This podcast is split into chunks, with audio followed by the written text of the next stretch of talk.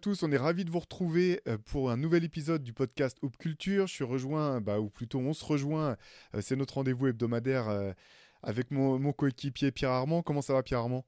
Ça va super Théo, et toi? Eh ben, écoute, plutôt bien, plutôt bien. Bonne reprise. Les, choses se précisent un petit peu. Tu sais que les médias d'aide, la NBA, il y a toujours pas mal de choses à, décrypter, pas mal de choses à, voilà, aborder. Et du coup, voilà, on est en 2023. Et ça fait 20 ans maintenant que euh, LeBron James est en NBA. C'est les 20 ans de sa draft. Et il se trouve que l'an dernier, on avait sorti un MOOC, alors que vous pouvez voir derrière moi euh, si vous nous suivez sur YouTube, mais je, vais vous le remontrer aussi euh, à l'écran malgré tout. On avait sorti un numéro spécial 2003 parce que en 2003, euh, voilà, c'est une année qui est un peu particulière à notre sens euh, dans, le basket. Il y a tout un tas de choses qui se sont passées durant cette année qui ont préfiguré un petit peu le, basket tel qu'on le connaît euh, aujourd'hui. Mais il n'y a pas que dans le basket qu'il y, a des, y a des choses qui se sont passées. Il y a des aspects aussi culturels, musique, cinéma, etc. Des choses vraiment très intéressantes qui sont passées cette année-là. Donc voilà, euh, reprise de la saison NBA arrivant euh, pour cette saison 2023-2024. On a eu envie avec Pierre de revenir sur 2003, faire un petit flashback. Euh, parler un petit peu de ce qui nous a marqué dans cette année-là, euh, voir un petit peu bah, quels sont euh, les enseignements qu'on a pu en tirer ou ce que ça a préfiguré euh, bah, dans le basket ou dans sa culture aujourd'hui. Voilà un petit peu la, thématique du jour. Pierre, j'ai envie de te demander tout simplement, quand tu penses à cette année 2003, c'est quoi le, premier truc qui te vient en tête? Ah ben, au niveau basket, tu veux dire tout de suite, on rentre dans le vif du sujet. Vas-y, rentrons dans le vif du sujet. Bah, évidemment, la folie, la folie LeBron James, qui aujourd'hui peut nous permettre d'anticiper et de, mieux comprendre la folie Victor Wembanyama, puisque tout le monde le dit, euh, c'est euh, la, la, tente la plus incroyable depuis l'arrivée de LeBron en NBA.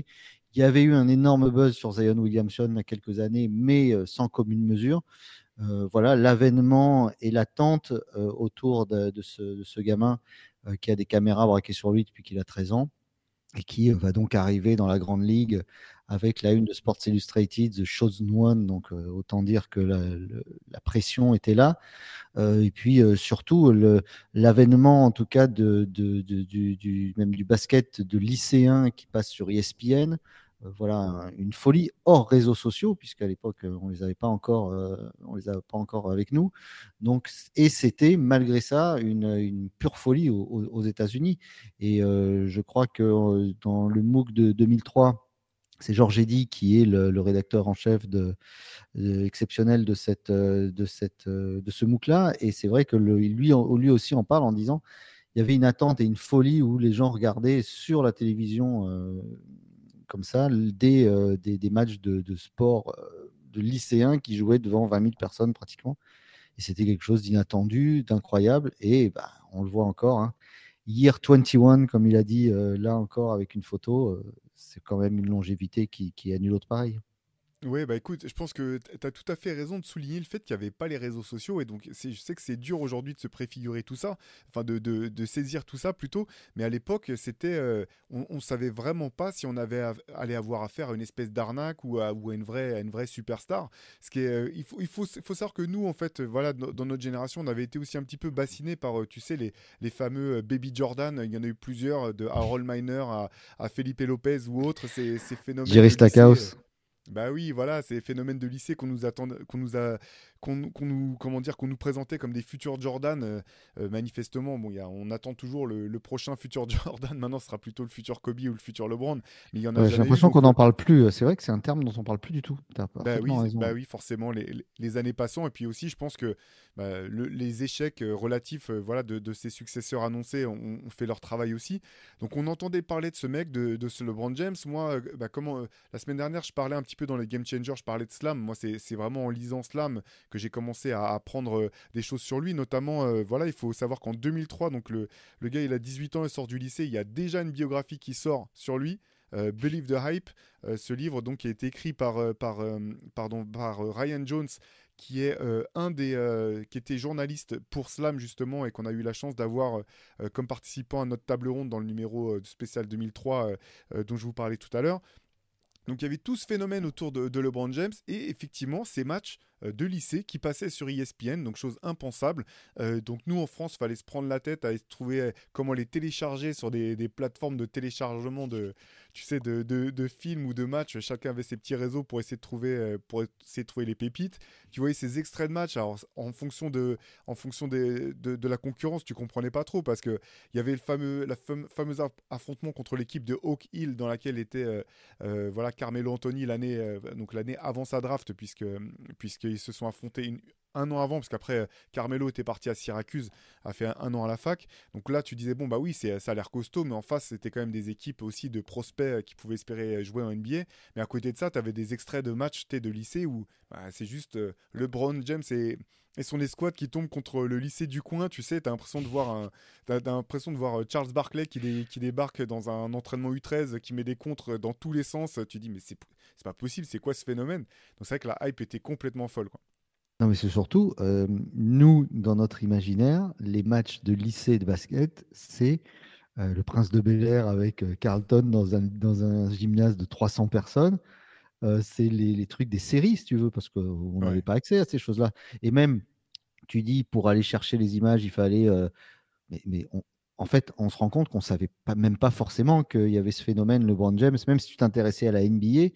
Si tu n'avais pas accès euh, aux médias américains ou si tu n'étais pas abonné à Slam ou si tu n'étais pas abonné à des, à des, à des grosses, euh, des gros médias américains où tu recevais des magazines, euh, tu pouvais, ben, tu, savais pas forcément que cette, cette folie, puisqu'on n'avait pas aujourd'hui. Aujourd'hui, dès alors on, on, va le faire aussi sur Rivers bien sûr, mais dès décembre on commence les mock drafts déjà de l'année suivante, tu vois. Et bon, nous on on, on faisait pas ces choses-là. Donc pour nous, le, voir des matchs de lycée avec 20 000 personnes, ça nous paraissait complètement fou. Et c'est vrai qu'après, quand on revoit les images aujourd'hui, euh, on se rend compte que bah, c'était comme euh, cette fameuse image de Zion avec le. je ne sais pas si tu vois, il y avait un, gamin qui devait faire 30 euh, cm de moins que lui, qui arrive, qui frappe dans les mains Energizer en disant ouais, je, je, je, can't guard me, can't guard me. C'était l'autre qui regarde.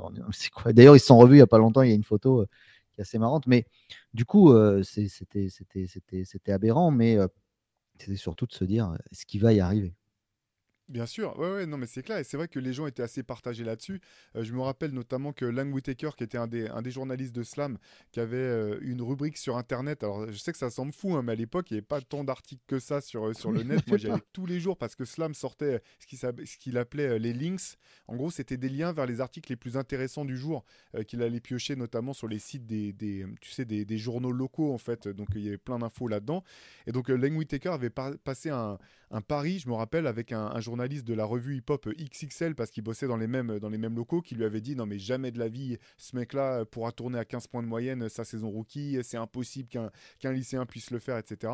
Et en fait, on mesurait pas encore. Euh, on pouvait pas mesurer ni imaginer que, que bah, finalement euh, la hype était vraiment, euh, vraiment réelle et que dès sa première saison, il pourrait être aussi fort. Ah, c'était, c'est quelque chose.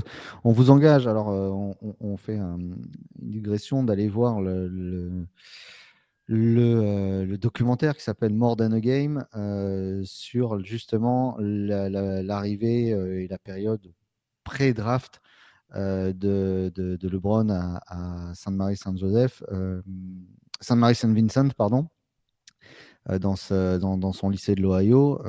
voilà, c'est incroyable. C'est surtout la manière dont la hype est faite avec, comme toujours, il y a toujours le cas dans, le, dans les, documentaires comme ça sur les basketteurs américains, les jeunes, le versant euh, de la hype, le versant, ils touchent pas d'argent, du coup, bah, ils déconnent, euh, ils se font offrir une voiture, ils se font offrir un Hummer, enfin un truc comme ça, complètement incroyable avec lequel ils se pointent.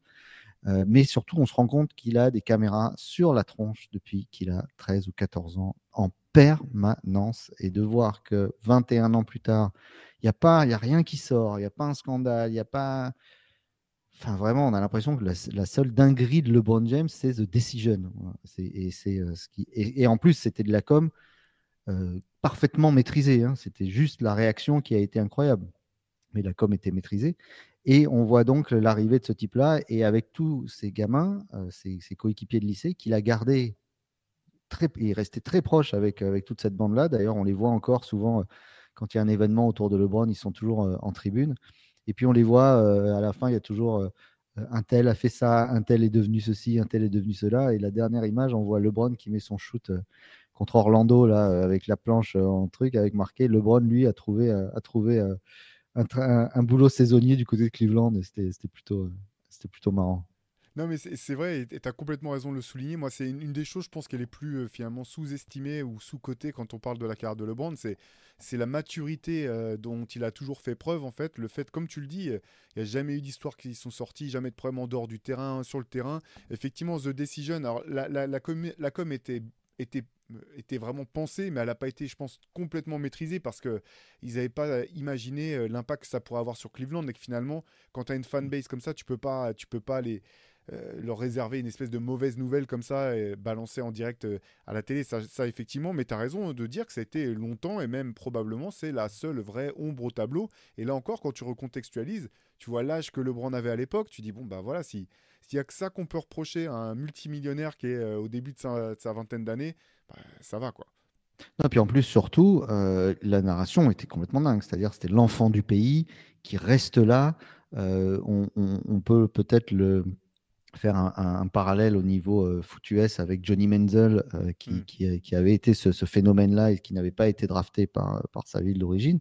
Mais il reste chez lui et dans tous les documentaires, notamment, il y en a un très beau qui s'appelle Believeland sur la ville de Cleveland et sur la loose absolue qu'ils avaient pu avoir, que ce soit en NFL, à tous les niveaux au sport US.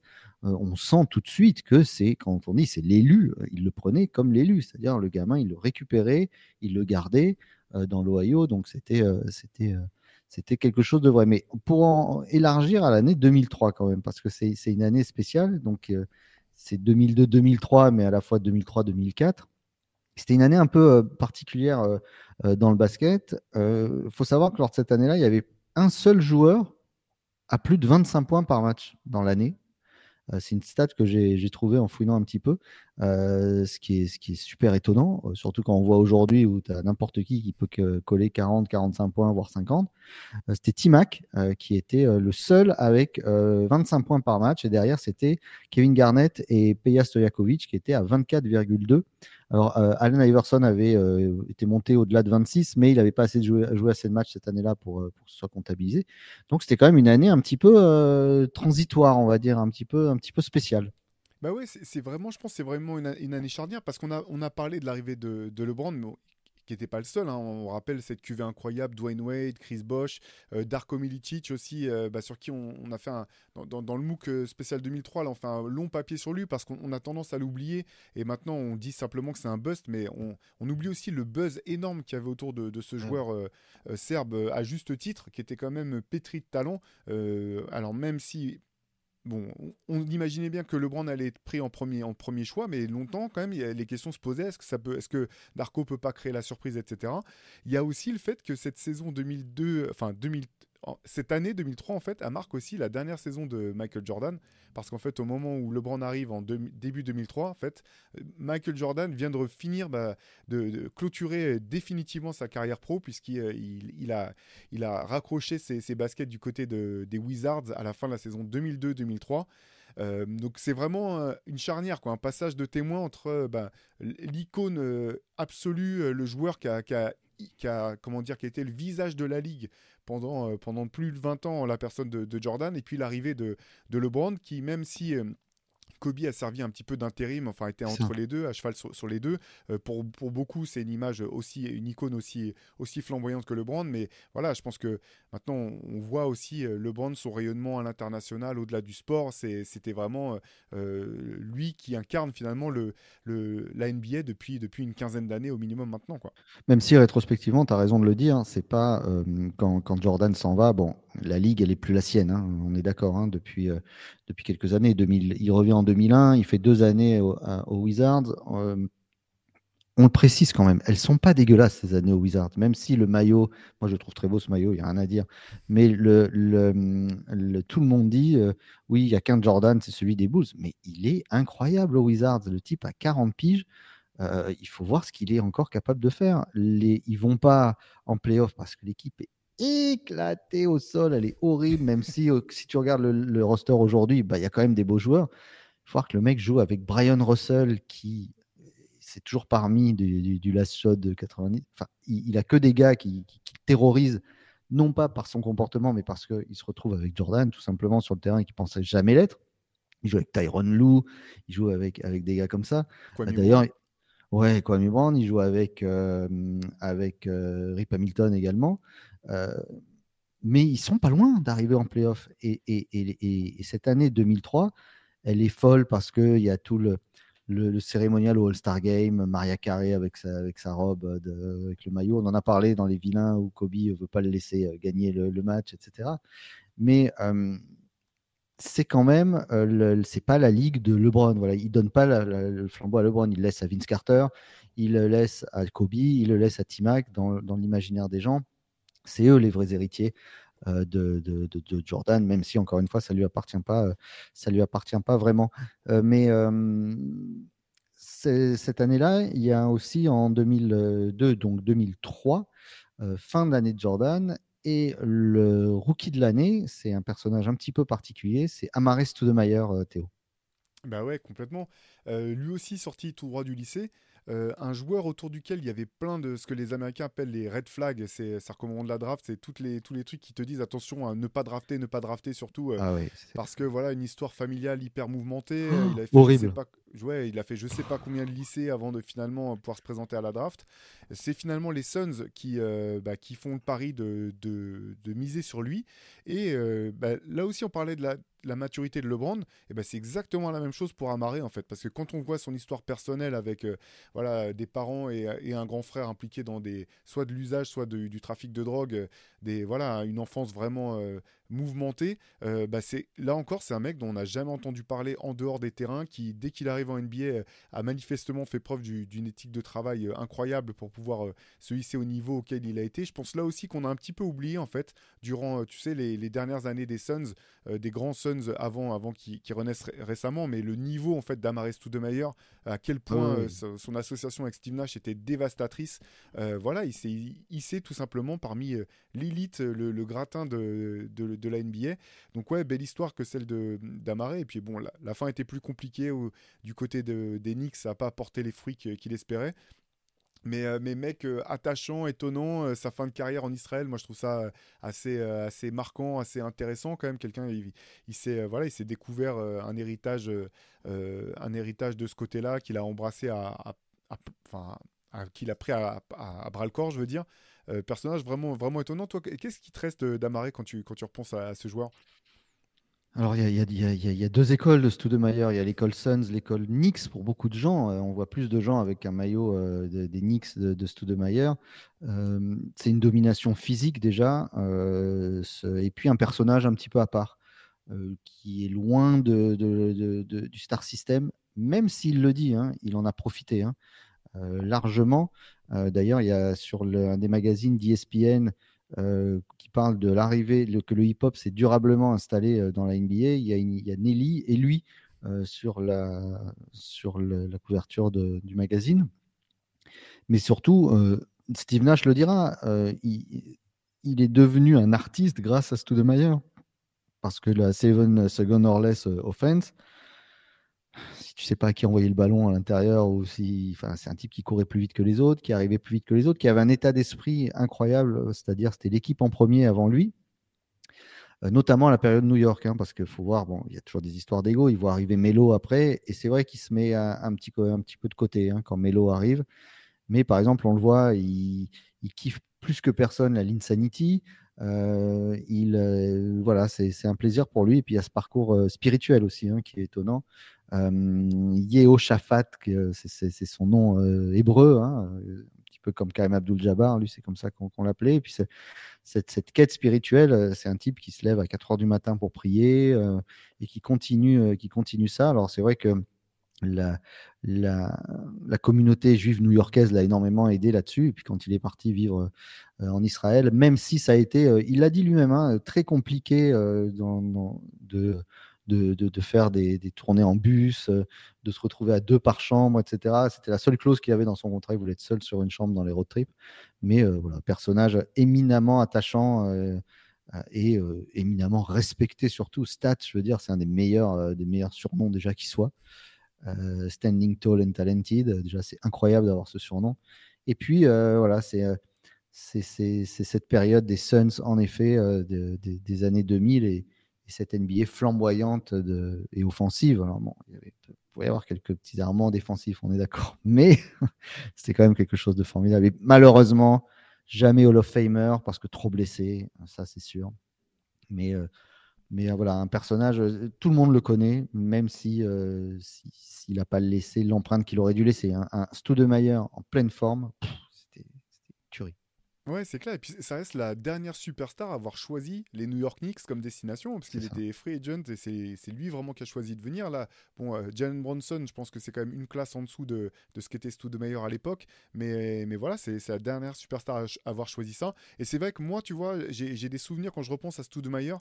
Je pense aux, affrontements avec les, les Spurs c'est, euh, je pense que c'est le seul joueur où parfois j'ai vu chez Tim Duncan, euh, euh, comment dire, j'ai vu Tim Duncan parfois vraiment parfois dépassé en fait par, mmh, par les capacités athlétiques incroyables de, de, de Studemeyer. Et euh, c'est les rares fois où j'ai vu euh, ouais, voilà, Duncan ne pas savoir par quel bout prendre le problème, euh, tellement bah, il y, avait cette, ce mix de d'explosivité, de vivacité, de puissance qui était vraiment bah, ouais, qui était hyper impressionnant pour, pour l'époque, clairement. Quoi. Attention à Duncan, Duncan emmerdé, c'est ça, c'est C'est juste ça, vraiment une fois. Et on ne sait pas si c'est fait mal ou pas, si c'était tordu un truc, mais genre, voilà, ça, ça c'est un Duncan au bord du gouffre. Euh, au-delà de, de, de, ces personnages, euh, Théo, 2003, c'est quand même une super année en matière de musique également. Euh, il y a beaucoup d'albums qui sont sortis. Il y en a un qui a modifié un petit peu, euh, un petit peu le, paysage du rap américain, c'est le trap music de, T.I. parce que euh, l'héritage plus tard, les premiers sons trap viennent de, 2003, c'est pour vous dire hein, quand même, euh, ça fait, ça fait un petit moment. J'en ai amené deux d'albums, je vais vous montrer le premier. bon. Ah bah oui, oui, oui. 2003, Speaker Box de Love Below, euh, album Fleuve d'Outcast, euh, avec, c'est pas Jimmy Butler, mais ça aurait pu l'être si on regarde bien.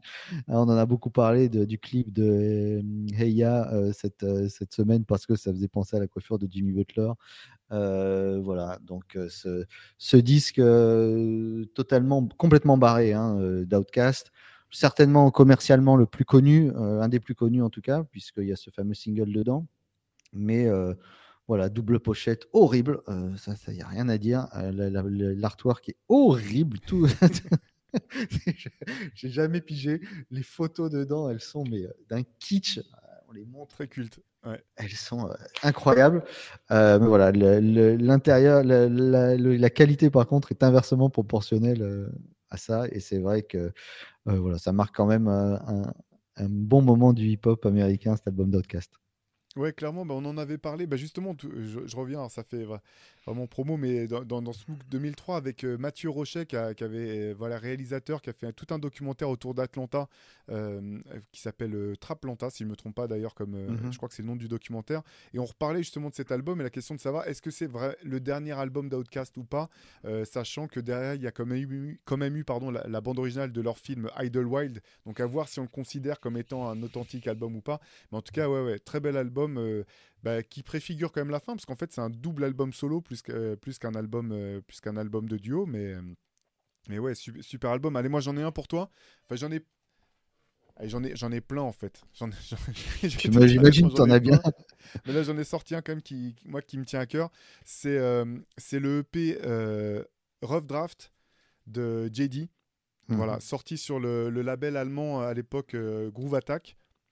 Alors au début, il est sorti complètement dans. Enfin, complètement. Si, plutôt dans, l'anonymat, il a été euh, réédité plus oui, tard. il est passé sous les radars complets. Hein. Voilà, à l'époque. Après, il a été réédité par Stones Throw après le, décès de, de, JD, donc il a, il a fait limite plus de bruit à ce moment-là.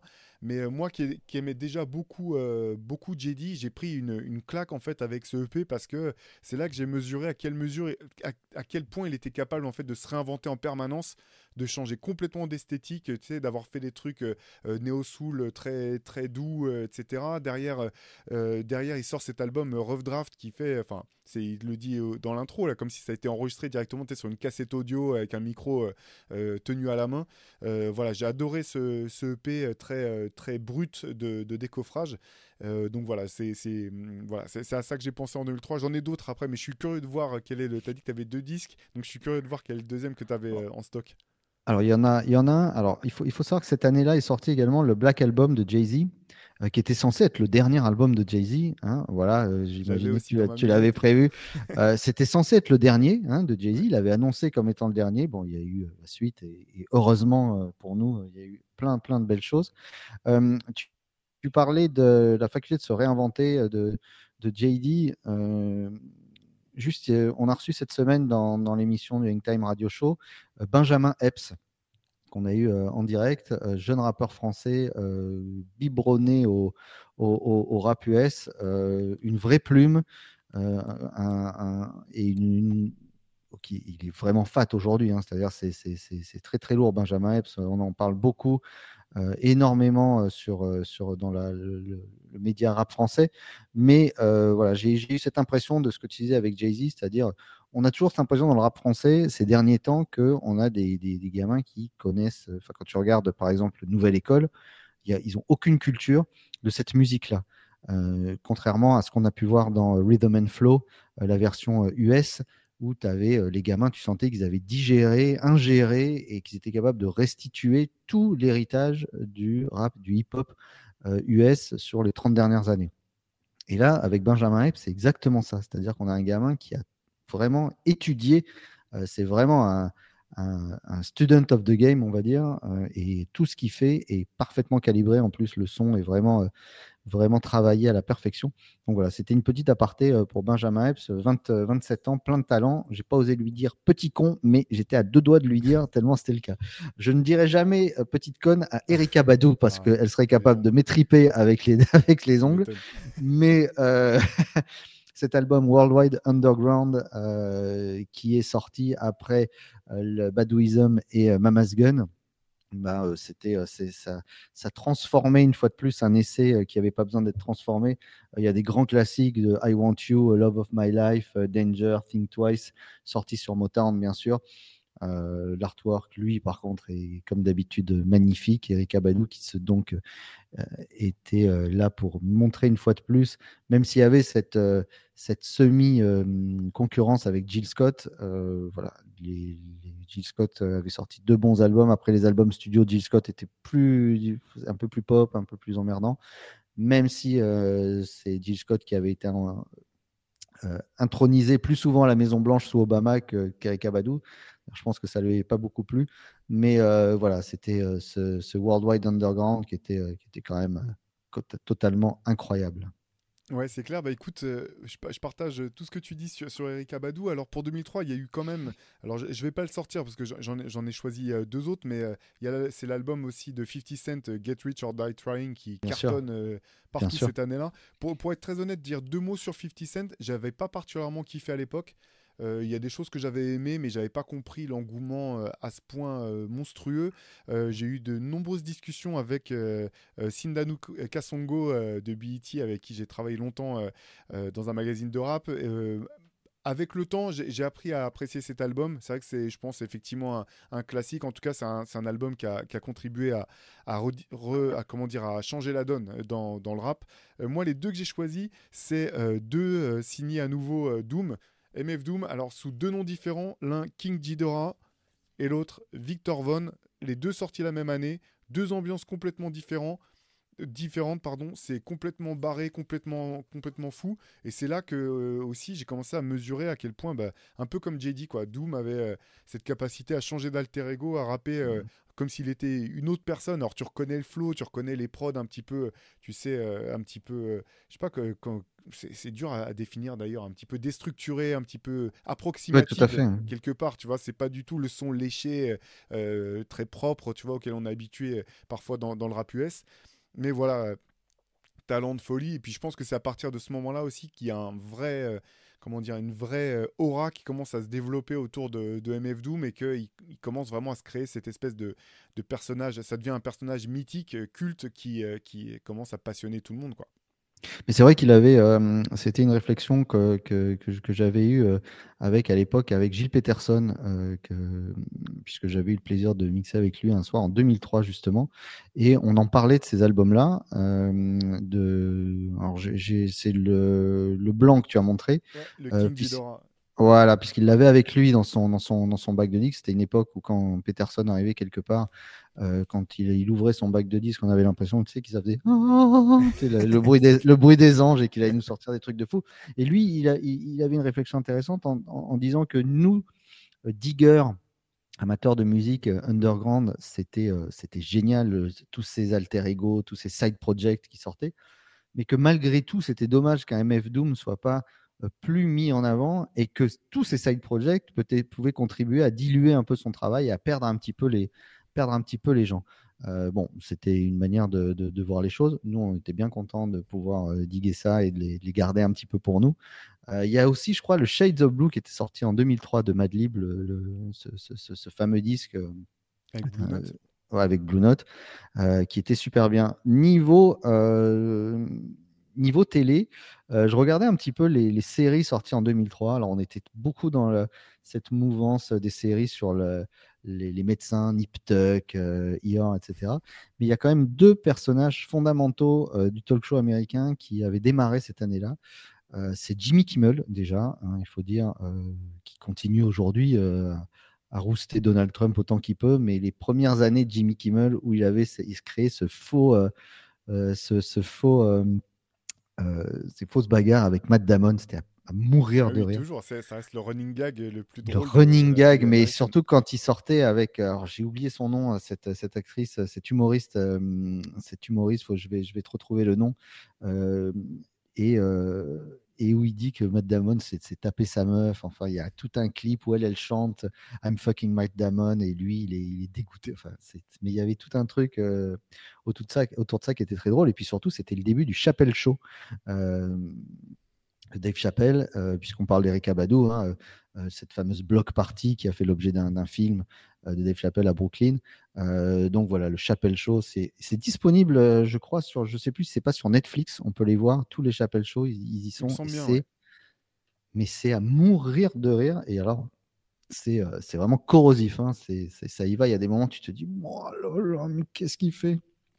Pas sûr qu'il puisse le faire en 2023, en tout cas, en 2003, c'était vraiment, vraiment drôle. Et d'ailleurs, n'hésitez pas à regarder euh, tous les, comédiens de stand-up américains, euh, les plus anciens. Par exemple, vous allez voir, hein, il y a des euh, disponibles des, spectacles d'Eddie Murphy dans les années 80. Tout début des années 80, il est sur scène avec un costume rouge, on dirait qu'il sort de thriller de Michael Jackson. Et il dit, mais des horreurs des horreurs, tu, te dis, ça va être un peu, un peu old school, ça va être mais c'est alors c'est drôle, mais il dit des trucs, tu, te dis mais comment ça a pu passer ce truc-là? Mais, et, vraiment aller voir ça. Le Chapelle Show, c'est très drôle, c'est plein de parodies, c'est bien monté, c'est voilà, c'est je sais pas si tu, tu avais l'habitude de regarder ça, mais c'est vraiment marrant et puis c'est un vrai pan de la culture hip-hop en plus. Ouais, carrément. Et puis après son Finalement, il a une histoire vraiment marrante parce qu'on lui avait offert un pont d'argent monstrueux pour, euh, pour poursuivre euh, l'aventure. Et finalement, il a, décidé de laisser l'argent de côté. Il a disparu complètement. Il est parti en Afrique se, se planquer, retrouver un petit peu de, santé mentale avant de revenir et finalement de rester longtemps dans l'ombre. Et mhm. depuis euh, quoi 5, ans maintenant qu'il est, qu'il est revenu, c'est à nouveau l'un des, l'un des humoristes américains qui cartonne le plus. Qui Netflix l'a relancé complètement puisqu'il lui faisait ses, ses, ses shows. à lui. des stades entiers. Enfin, c'est, ah ouais. un, c'est un parcours vraiment, vraiment passionnant. Quoi. Moi, sur, 2003, j'avais envie de revenir encore un, petit peu sur, sur, le basket, parce qu'en fait, euh, c'est aussi, je pense, l'année qui marque euh, l'avènement, tu sais, de la transformation du jeu par euh, l'ouverture au, monde. Parce que 2003, c'est aussi le premier titre de Tony Parker avec les Spurs, mais c'est aussi, voilà, on est, on est, il y a cette génération avec Pau Gasol, Andrei Kirilenko qui ont déjà été draftés les années précédentes, mais qui deviennent des joueurs majeurs, voire les franchise players de leurs équipes respectives, que ce soit Memphis pour Gasol ou puis par la suite du côté de Utah pour pour Kirilenko. Et je pense que c'est vraiment, voilà, on sait, les, les Petrovic, Kukoc et Sabonis et compagnie avaient ouvert la porte, mais c'est vraiment la génération d'Européens, avec bien sûr Dirk Nowitzki aussi, qui a, qui a fini de bah, d'exploser la porte, quoi, de la faire voler en éclats, montrer que bah ouais, tu pouvais être euh, européen ou venir euh, d'autre part dans le monde et être un franchise player, être le joueur le plus important de, de ton équipe, voire être le meneur titulaire dans le cas de, Tony Parker qui avait 19 euh, ans quand, quand, il commence à être titulaire du côté des Spurs. Et ça, ça a préfiguré bah, maintenant le jeu actuel où tu dis, tu regardes, on en parlait je crois il n'y a, pas si longtemps, tu regardes les, tous les derniers MVP NBA, bah, tu es obligé de te creuser la tête pour dire mais c'était quand la dernière fois que c'était un américain? Et même quand tu regardes pour la suite tu dis bah si c'est pas Jason, Jason Tatum cette année bah ça va encore euh, tomber sur quelqu'un qui est pas né aux États-Unis quoi ah oui, oui, c'est sûr. Alors Tony Parker 2003, c'est un mélange de ces deux salles, deux ambiances. Hein. C'est-à-dire il y a la salle NBA, il y a la salle équipe de France, hein, parce que Absolument. il passe pas un grand moment en 2003 euh, avec l'équipe de France. C'est même une des, une des grosses, grosses, grosses, grosses, grosses désillusions. On vous engage à les relire. Il y a un, article passionnant là-dessus dans le MOOC de 2003. Mais c'est vrai que bon, bah, Tony Parker 2003, euh, déjà, euh, c'est un événement. C'est un Français. Euh, champion NBA et en plus un Français qui qui qui, était pas sur bout de banc euh, comme euh, a pu l'être Ronny Turiaf en, en, 2011 avec avec Miami. là, c'est vraiment il, il, est plus qu'important. Hein. Il est dans le 5. Enfin bon, c'est fondamental la présence et le premier titre de, de, Tony Parker. Et c'est vrai que voilà, le, le, basket européen dans la ligue n'est plus un gadget. C'est-à-dire, c'est plus un petit peu de temps en temps. On parlait de Stojakovic tout à l'heure, qui a fait une énorme carrière en NBA, mais c'est pas un par-ci, par-là. Là, c'est vraiment, on s'installe, on est là, on pose les bouteilles sur la table, et les gars, on est carré VIP maintenant, euh, on bouge plus, il faudra nous déloger euh, en fin de soirée.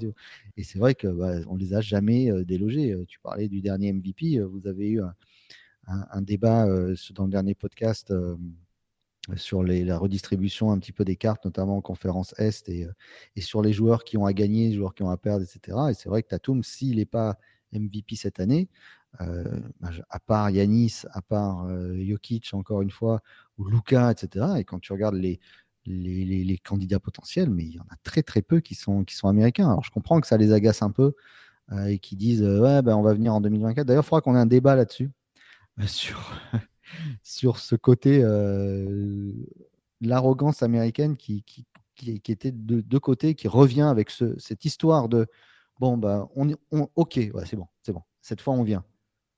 Ah, pour les Jeux Olympiques pour, Oui, euh, voilà, pour 2024, ce, allez, bon, c'est bon, on vous a laissé les enfants, maintenant on vient. Il faudra qu'on ait une discussion là-dessus. On faudrait qu'on fasse une spéciale euh, Team USA pour en parler. Ah bah oui, on pourra faire ça avec grand plaisir. Tu parlais de LeBron, euh, tu parlais de, son arrivée. C'est un événement aussi à l'époque dans le monde de la sneaker. Euh, voilà, ça c'est sa première chaussure, la Zoom Generation, la toute première. Euh, LeBron arrive dans la ligue, il attend même pas un an ou deux avant d'avoir son modèle signature. Il l'a le premier jour de son premier match qu'il va jouer à Sacramento. voilà, avec marqué LeBron James, LeBron à l'intérieur, euh, on le voit ici. C'est euh, c'est pas juste un modèle qu'on lui prête, c'est le sien. Hein. c'est euh, le logo hein, est déjà là. Hein. on le voit ici cousu ici. Donc Nike met toutes ses pépites sur, sur LeBron, pas sur Kobe, puisqu'il faut savoir qu'en 2003, c'est l'année de la free agency sneaker de Kobe où tous les jours il va jouer avec un modèle différent. Il va jouer en Reebok, il va jouer euh, avec une paire de Jordan 3, il joue avec des N1, il joue avec tout ce qu'il peut, ce qu'il a sous la main avant de signer euh, avec Nike par la suite. Mais donc cette, euh, cette chaussure-là est assez importante. Au même titre, alors il y a beaucoup de gens, je pense, qui jouaient à cette époque-là, qui parleront de la T-Mac 2. c'est un modèle qui a énormément été utilisé, notamment sur les playgrounds, euh, parce que c'était un modèle chez Adidas et qui était, euh, qui était pas très cher. Donc c'est vrai que on l'a beaucoup vu, beaucoup vu sur les terrains. Euh, donc cette Zoom Generation, c'était c'était la, toute première et la LeBron 21 qui vient de sortir là, grand renfort de publicité, qui est franchement pas dégueu, vraiment très belle. J'ai hâte de la voir en vrai. Donc voilà, la LeBron, elle s'appelait pas encore la LeBron 1, c'était la Zoom Generation. C'est une super chaussure. Elle est, et je trouve qu'elle avait, elle n'était pas dégueu hein, au, niveau du, au niveau du style. Elle représentait bien, représentait bien une époque. Elle est ultra solide. voilà, la Zoom Generation. Et pour ceux qui aiment bien, qui préfèrent, c'est une petite parenthèse pour Antoine Pimel qui vient de revenir ou qui est peut-être encore la tête à l'Octoberfest. et on sait que voilà, a, c'est lui qui avait dit au bout de sa 17e pinte que je Holiday allait à Boston. Ça, il a beau le tenir, mais on n'a pas la preuve. Hein. Il faudra retrouver les témoins qui, qui, ont dit ça. Mais cette année-là était sortie une Nike Dunk tu retrouveras l'image, je te laisse la retrouver, euh, Théo, euh, en collab avec Heineken. ça, c'était ah incroyable. Ouais, ouais, il y a une Night Dunk Heineken euh, et qui est redemandée chaque année. Tous les plus grands collectionneurs, ça vaut une fortune, la, la Night Dunk Heineken. Et donc, voilà, c'était un petit clin d'œil à, Antoine pour ses, sorties, ses sorties festives du côté de, des capitales bavaroises, on va dire. C'est ça. écoute, ça, ça, fait une bonne transition. Euh, Pierre, alors ouais, sur 2003, on pourrait, on pourrait encore en parler euh, des tonnes. Euh, je vous invite, si vous ne l'avez pas, à aller jeter un coup d'œil sur le MOOC spécial 2003. Il y a vraiment des sujets intéressants, notamment celui dont, Pierre parlait là, sur le, la, faillite de l'équipe de France à l'Euro 2003 en Suède. je le dis à chaque fois, mais je le répète, moi, c'est l'équipe de France la plus impressionnante que j'ai vue sur le terrain. Ah ouais, c'était... Sonko, Tariq Abdoulouad, Jérôme Moiseau, Tony Parker, Alain Digbe. Une dream team.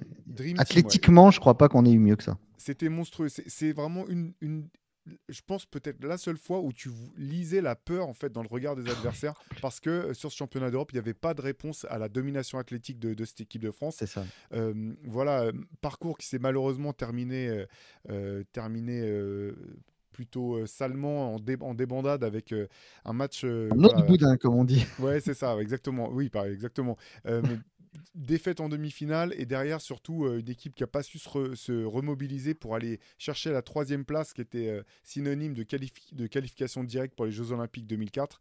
Euh, Fred Gonella a fait un papier vraiment fantastique sur, sur, l'épopée de cette équipe-là.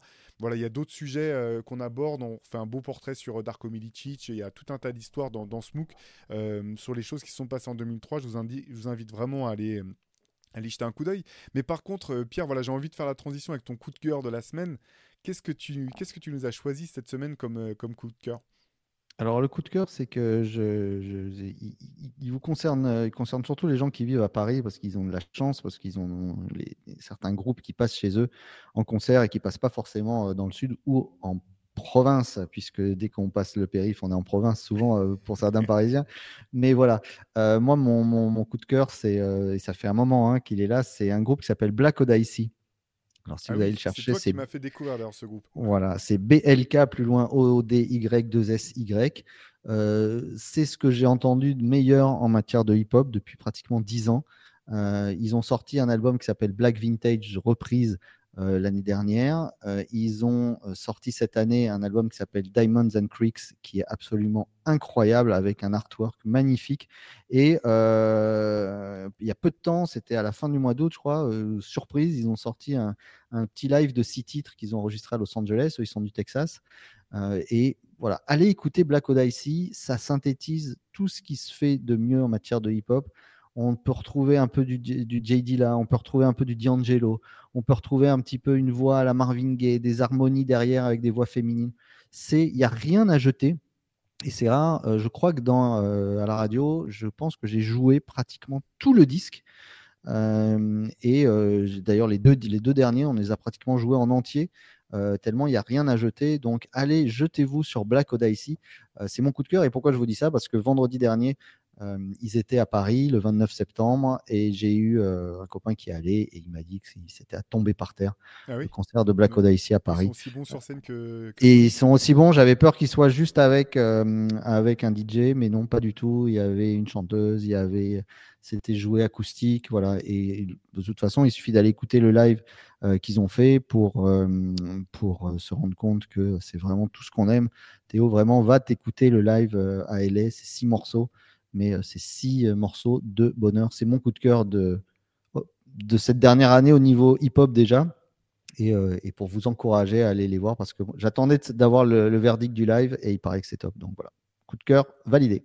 Super, bah, j'irai écouter ce live, je le connais pas. J'ai écouté bah, les deux albums dont tu m'avais parlé, effectivement, grosse découverte. Euh, donc je vais, je vais aller écouter ce, ce live. Alors moi j'ai une question pour. Alors mon coup de cœur de la, de la semaine, c'est plus c'est une jolie histoire, je trouve.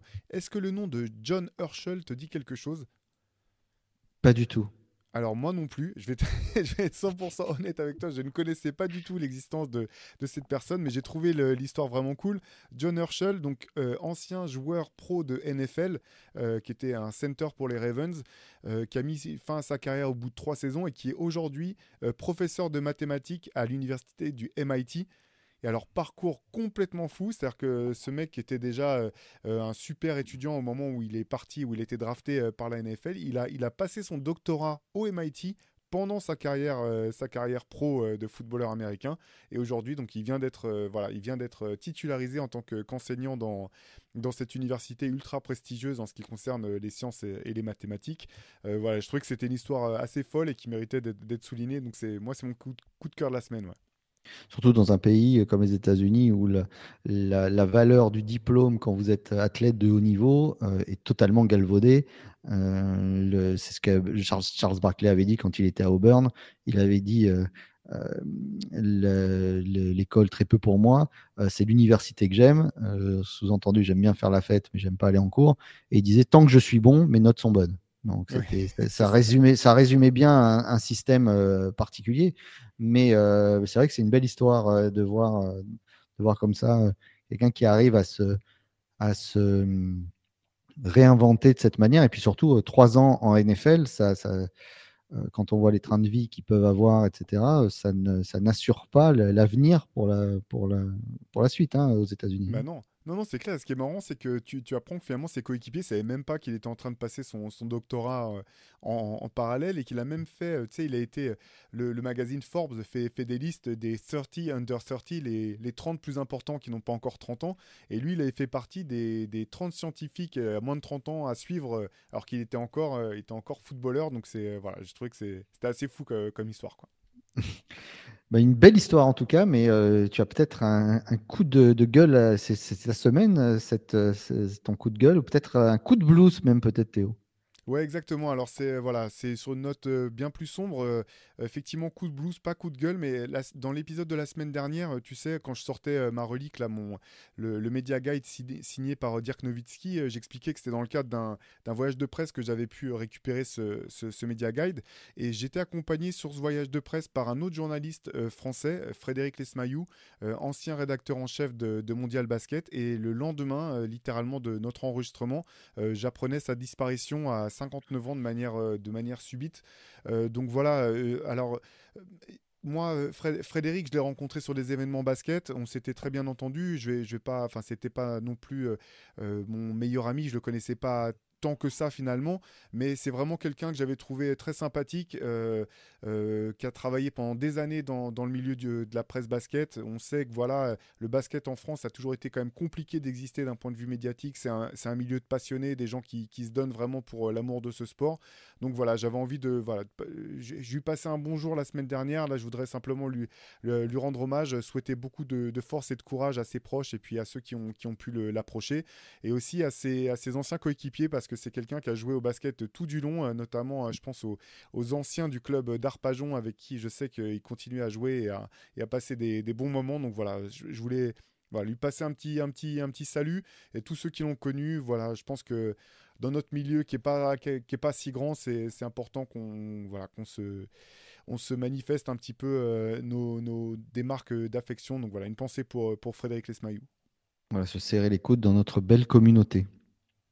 Ouais, ouais, ouais, voilà. Je retourne, je, je referme cette page. C'était un mec qui était, qui, avait vraiment, euh, qui était plutôt, euh, comment dire, qui avait le sens de l'humour, etc. Donc, euh, donc voilà, je veux pas non plus plomber l'ambiance. Je pense pas que c'est quelque chose qui, qui, lui aurait forcément plu. Voilà. Ce qui lui aurait plu, certainement, ce serait la relique que tu nous vas nous présenter, Théo, puisque en tant qu'amateur comme ça, et cette relique que tu avais fait signer la semaine dernière, ce yearbook à, à Dallas. Qu'est-ce que tu as cette semaine pour, pour me mettre la tête sous l'eau là? Bah alors là, tu... écoute, je me suis fait laminer, je pense, euh, la semaine dernière à juste titre, hein, parce que la Concorde que tu as sortie, euh, c'était quand même euh, du, On est donc à égalité, hein. on, est, on, était, on, est, on est donc à égalité, puisque. Un partout, tu veux dire, ouais. on est un partout.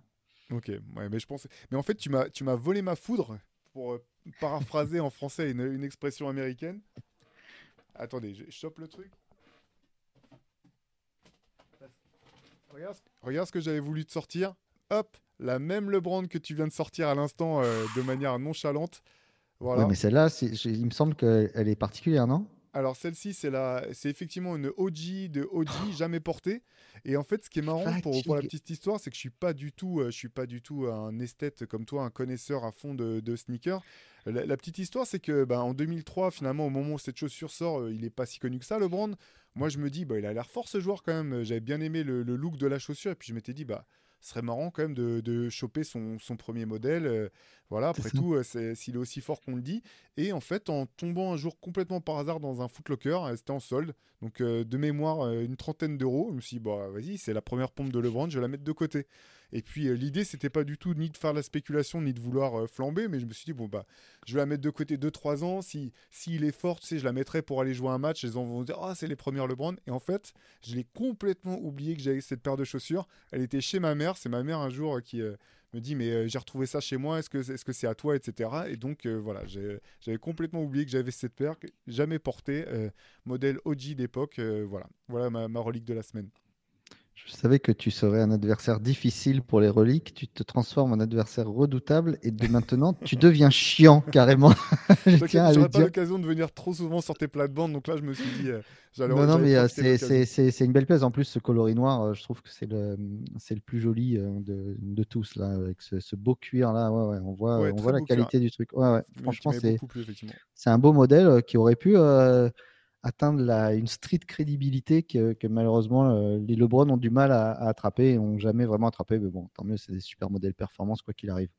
Moi, ma relique, on commence déjà à parler euh, des, du match, euh, du futur match de, qui aura lieu. Là, on voit les Global Games qui ont lieu à Abu Dhabi. Ouais. Euh, on en profite pour passer un coucou aux copains de la First Team et à, à Rémi Reverchon, puisqu'ils se sont retrouvés là-bas pour, pour couvrir ça. Donc, on parle déjà des, également des, des matchs qui vont avoir lieu à Paris, des NBA Games de Paris qui sont de, de retour. Euh, mais euh, avant d'être des des NBA Games de manière redondante, Paris avait eu le plaisir de recevoir en 1997, et ça fait l'objet de l'ouverture du fameux, euh, documentaire sur The Last Dance, euh, les Bulls qui étaient venus en 97 et donc ici et donc on le voit, c'était pour l'Open McDonald's. Euh, voilà, avec le, donc tout ça est cousu derrière. Et voilà, c'était une casquette qui avait été faite par la marque Sport Specialties, euh, qui, euh, qui était à l'époque et qui faisait notamment toutes les casquettes euh, que les joueurs portaient dans les années 90 quand ils, quand ils gagnaient le titre NBA. Donc voilà, c'était une, une jolie pièce de Paris 97. Et alors pour la petite histoire, c'est assez marrant. Si tu regardes ça, il y a marqué Luca Riola dedans. Pourquoi? Parce que j'ai trouvé ça il y a à peine 2-3 mois sur Vinted. Ça avait dû être porté par un, par un, par un gamin qui avait mis son nom à l'intérieur. Et des fois, aller sur Vinted, parce que celle-là, elle est, elle est, enfin, la personne ne devait pas savoir ce que c'était du tout. Et du coup, euh, j'ai chopé ça, je crois que je, je- je l'ai négocié, j'ai dû la choper à 20 balles, euh, ce qui est une hérésie parce que c'est une vraie belle pièce euh, avec le, le logo McDonald's derrière, marqué Paris 97 NBA, Paris FIBA. euh, voilà, c'était Incroyable, elle est en super état. Elle est, nickel, c'est pour ça que c'est voilà. Allez quand même euh, chercher des, reliques sur Vinted euh, parce qu'on pense qu'on peut pas les trouver ou que c'est euh, et des fois on tombe sur des trucs totalement incroyables et tout est négociable. Donc ma relique de la semaine, cette casquette des Bulls quand ils sont arrivés à Paris en 97 et qu'ils ont posé devant la Tour Eiffel et que Jordan portait c'est Jordan 13 au pied. Ouais, parce que ce, qui est beau, c'est qu'il faut, faut rappeler que ces, ces Open McDonald's, c'était l'équipe championne qui venait euh, effectivement disputer, euh, championne NBA, qui venait disputer un match euh, en France ou en Europe. En tout cas, je sais que les, les, le- les Lakers de, de Magic étaient venus aussi une année. les Alors, oui, c'était des vraies équipes, c'était pas le champion. c'était- pas le champion? parce- Ah, je crois que c'était Non, non, c'était pas le champion, parce que Ils viennent, je crois, euh, jouer en 91 peut-être ouais. ou 90 les Lakers, juste avant en fait que Magic annonce sa séropositivité. Ah, je me suis trompé. de- Euh, les Knicks étaient venus et c'est là où je me fais dire que c'est c'est pas les champions puisque pardon les fans aurait des été dans Knicks. les années 70, sinon. Mais forcément, ça aurait été en 73. donc, euh, donc, euh, donc voilà. Donc non, non, c'était pas le champion, mais par contre, ils envoyaient pas. euh, ils envoyaient vraiment du lourd. hein. C'était vraiment dans, dans le cadre de le- l'expansion de la NBA dans le monde entier. Et, les Bulls à l'époque, c'était les Beatles, hein, donc c'était l'émeute d'ailleurs. Hein, rappelle-toi quand ils étaient venus, ils étaient passés à nulle part ailleurs. c'était, c'était, c'était quelque chose d'assez, d'assez impressionnant. voilà pour nos reliques. pardon, tu parles de nulle part ailleurs. Je me demande si c'est pas parce que c'était George Eddy qui faisait l'interview de, l'interview de Michael Jordan et il me semble qu'il y a, que était présent un tout jeune Joachim Noah qui avait pu poser des questions à, Jordan à cette occasion-là. Et je, Exactement. je, sais que ça s'est passé, alors c'était peut-être bien à, cette occasion-là, il me semble. Mm. Et Bruno Gassio qui lui fait à l'envers à Jordan complètement en lui faisant signer un ballon à l'antenne parce qu'en fait, il voulait pas le signer euh, avant. ah oui? signait pas les... Ah oui, oui, parce qu'il savait combien ça, ça, valait. Et du coup, il voulait plus signer euh, des ballons, des trucs comme ça, sauf à des enfants éventuellement. Mais le côté, euh, voilà, il le faisait plus. Et l'autre, il lui a fait à l'envers en lui montrant à l'antenne, en lui donnant à l'antenne. Donc, il pouvait pas dire non. Mais c'était, c'était, c'était incroyable. Cette arrivée de Jordan sur le, sur le plateau de nulle part ailleurs, c'était improbable. Mais bon, voilà. Donc, c'était nos reliques de la semaine. Eh ben oui, mais ben d'ailleurs vous pouvez toujours donc euh, commenter, voilà que ça soit sur euh, sur YouTube ou sur et voter pour nos reliques. Dites-nous, euh, dites-nous celle qui vous a le, plus plu. je vous, ouais, voilà, je vous le redis, n'hésitez pas à nous suivre sur Instagram. Donc le, le compte c'est at Hoopcult, H2OP, tout attaché. Euh, on se retrouve, nous, quoi qu'il arrive, la semaine prochaine. D'ici là, on va vous mettre, voilà, on va vous mettre nos, petites pépites, nos petits bonus sur, sur, sur Instagram. N'hésitez pas à nous dire aussi s'il y a des choses, vous, qui vous ont marqué en 2003, des choses euh, euh, mémorables qui vous sont revenues en tête ou des, voilà, des choses qu'on n'aurait pas, qu'on n'aurait pas mentionnées. on lira tout ça avec plaisir. On vous, on vous répond dès que possible. Et puis, et donnez-nous des idées de thèmes aussi. Donnez-nous des idées d'émissions. De, S'il y a des, thèmes que vous voulez qu'on aborde euh, sur ces choses-là, n'hésitez pas. Nous, on en a quelques-uns déjà en, stock, mais euh, si vous avez des, bonnes idées, et on sait que vous en avez tout le temps, euh, foncez, on est toujours à l'écoute. Super, bah, je te dis à la semaine prochaine, Pierre. Salut Théo. Ciao.